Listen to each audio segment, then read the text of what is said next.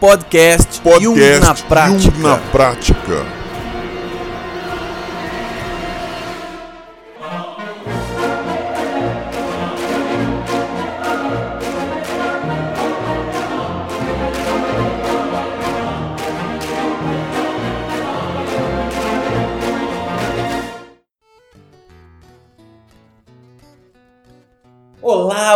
Pessoal, tudo bem? Eu sou Lino Bertrand e eu quero dizer para vocês que eu me sinto artista, me sinto atual e me sinto em processo de individuação. Sempre. É muito complexo falar disso sem explicar todo o conceito de individuação. Enfim, é, muitas pessoas podem até questionar, mas é de fato eu me sinto assim.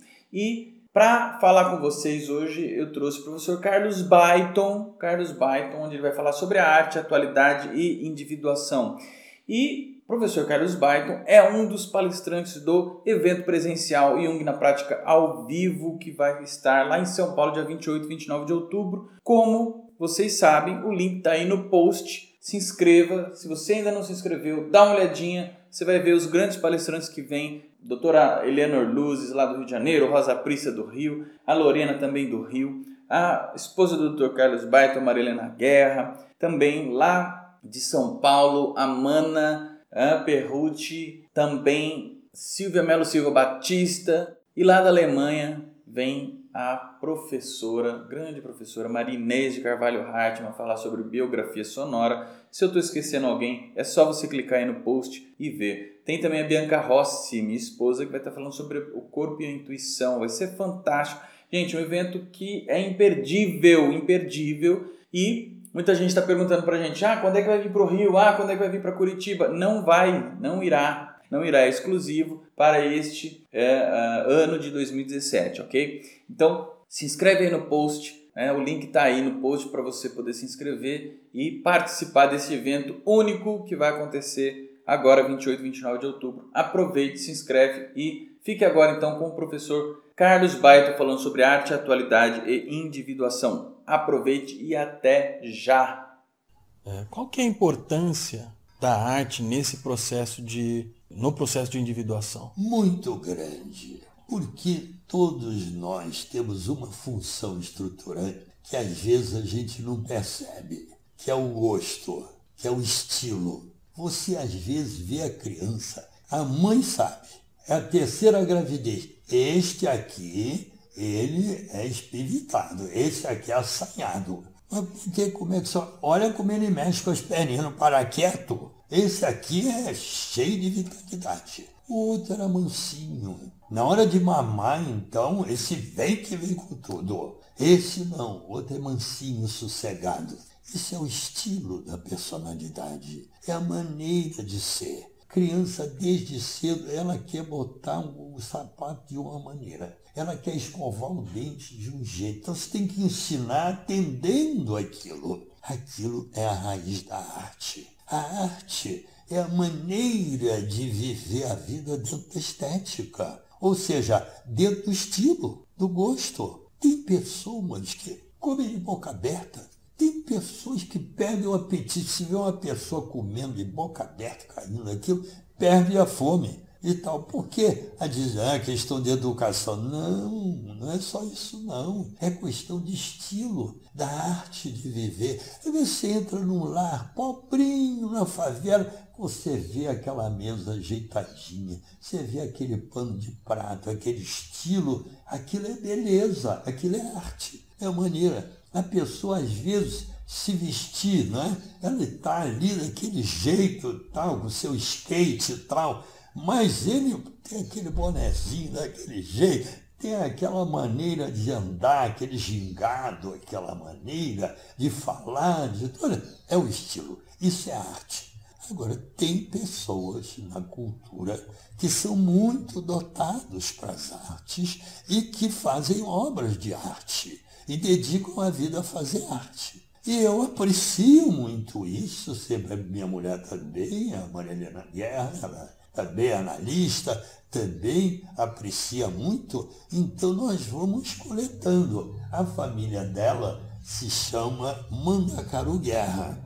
que é lá do norte, que um descendente português resolveu chamar Mandacaru para dizer não. Os guerras são muitos pelo mundo. Mandacaru, guerra vai ser só um. Então vou chamar minha família de Mandacaru. Eles chamam Mandacaru guerra. Aí nós fomos no shopping, num, numa loja. Eu vi um Mandacaru dentro de uma loja. de que coisa mais linda. Aí eu comprei um Mandacaru pequenino.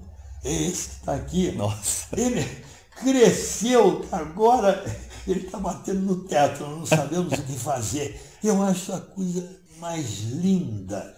Esses ramos que saem com esse mandacaru que vive tão pouquinha água. Esse mandacaru com essa capacidade de sobrevivência, que você vai no lugar da seca, ele chupa aquele pouquinho, é um guerreiro da natureza. Ele sobrevive ele é realmente um extraordinário. Para mim é uma obra de arte da natureza.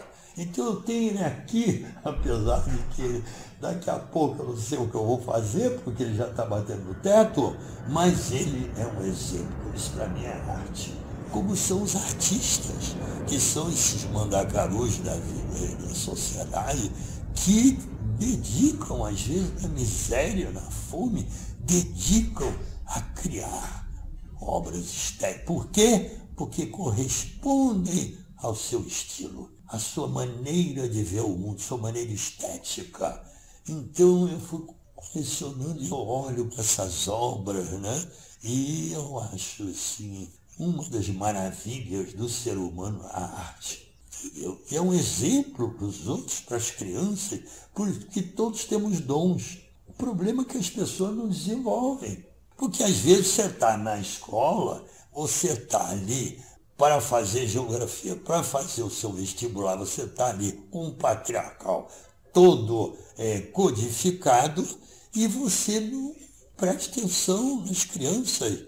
Agora vocês vão escrever uma carta para seus pais ou para um amigo seu. É aula de redação. Mas em vez de escrever sobre um artista, sobre um literário, vocês vão escrever uma carta para seu irmão ou para seu melhor amigo. Faça uma carta.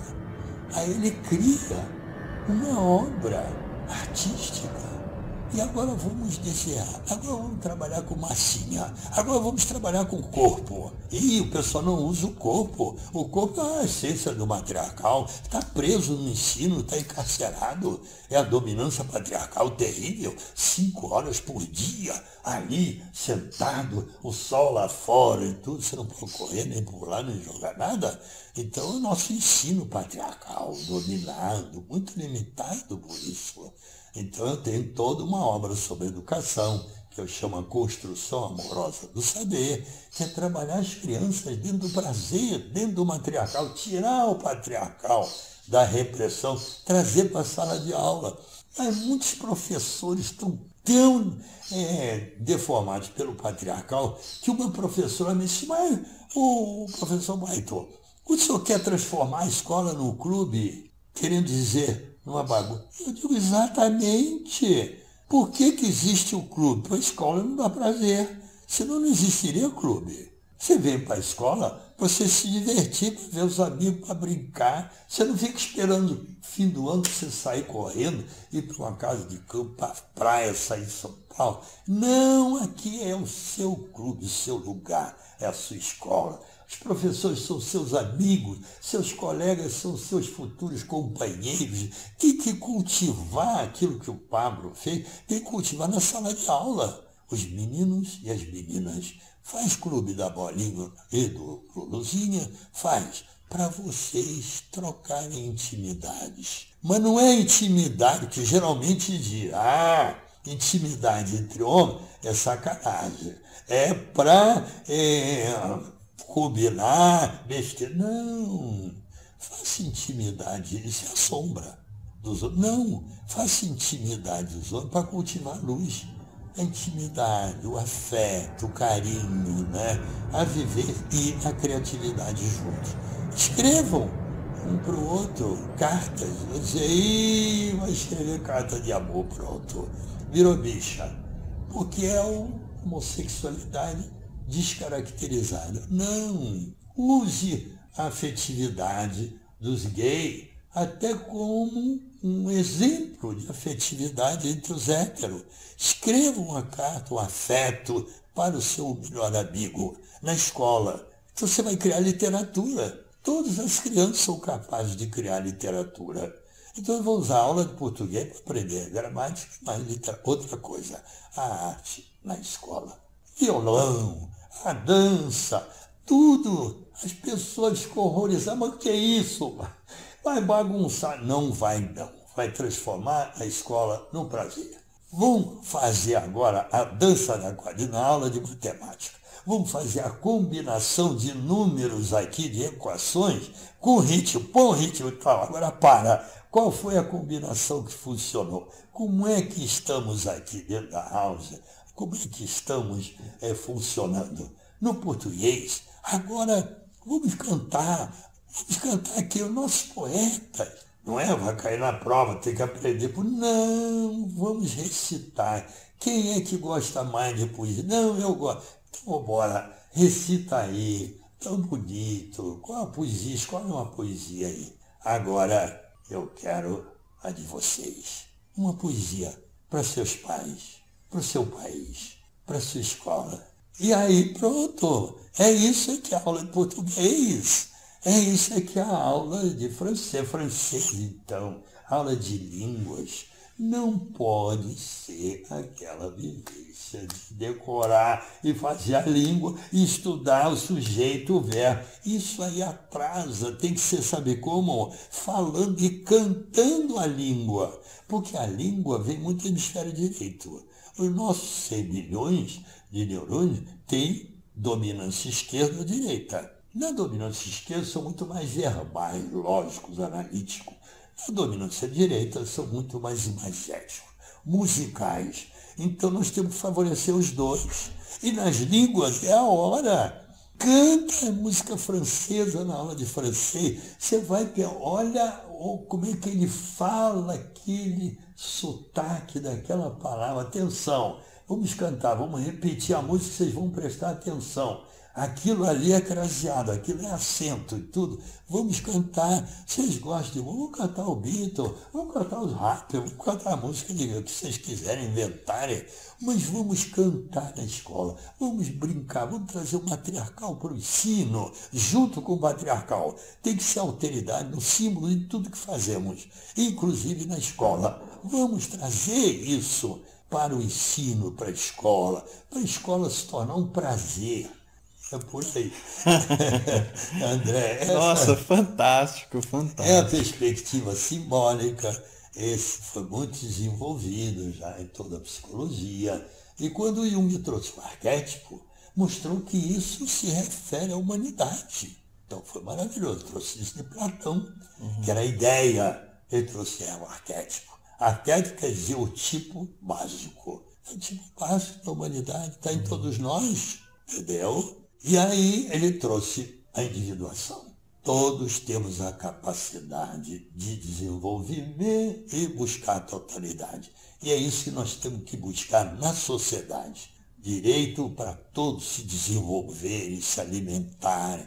Todo, está na Constituição, mas está na Constituição ainda muito aquém do que poderá ser. Uhum. A nossa Constituição é, sim, maravilhosa em muitos aspectos da democracia está muito longe de se transformar uma democracia na realidade. E não é só os poderes, privilégios econômicos, não. Privilégios políticos, privilégio de mando, de conhecimento, de conchavos, de favorecimento, nepotismo, empregar os amigos, tudo, os famílias, os parentes, tudo isso desfaz a democracia.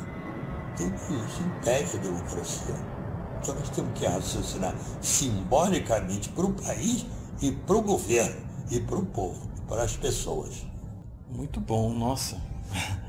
Fantástico. Gostou, André? Tá Fantástico. Eu queria agradecer então em meu nome, certo. em nome do pessoal que está assistindo. Muito certo. obrigado. Tá bom. Eu também agradeço, André, a sua criatividade e a sua capacidade de fazer esse programa. Olha que coisa maravilhosa. Você está fazendo a internet, a comunicação mais especializada para disseminar cultura. Olha o uso da internet que muitos alunos, eles ficam nos videogames, ficam presos e repetindo. E eu digo, põe o videogame a serviço da matemática, da física, faça os alunos brincarem um com o outro com a biologia. Então as células com os micróbios, a gente sim vai. Videogames, só de videogames reais é o que você está fazendo. Internet, maravilha. Só que internet para a comunicação, para a disseminação da cultura. Eu favoreço muito isso. Eu acho isso muito criativo. Parabenizo vocês e acho que vocês devem continuar e ter ótimos resultados. Muito obrigado. Tá? Muito obrigado. Agradecido, realmente. Muito bom.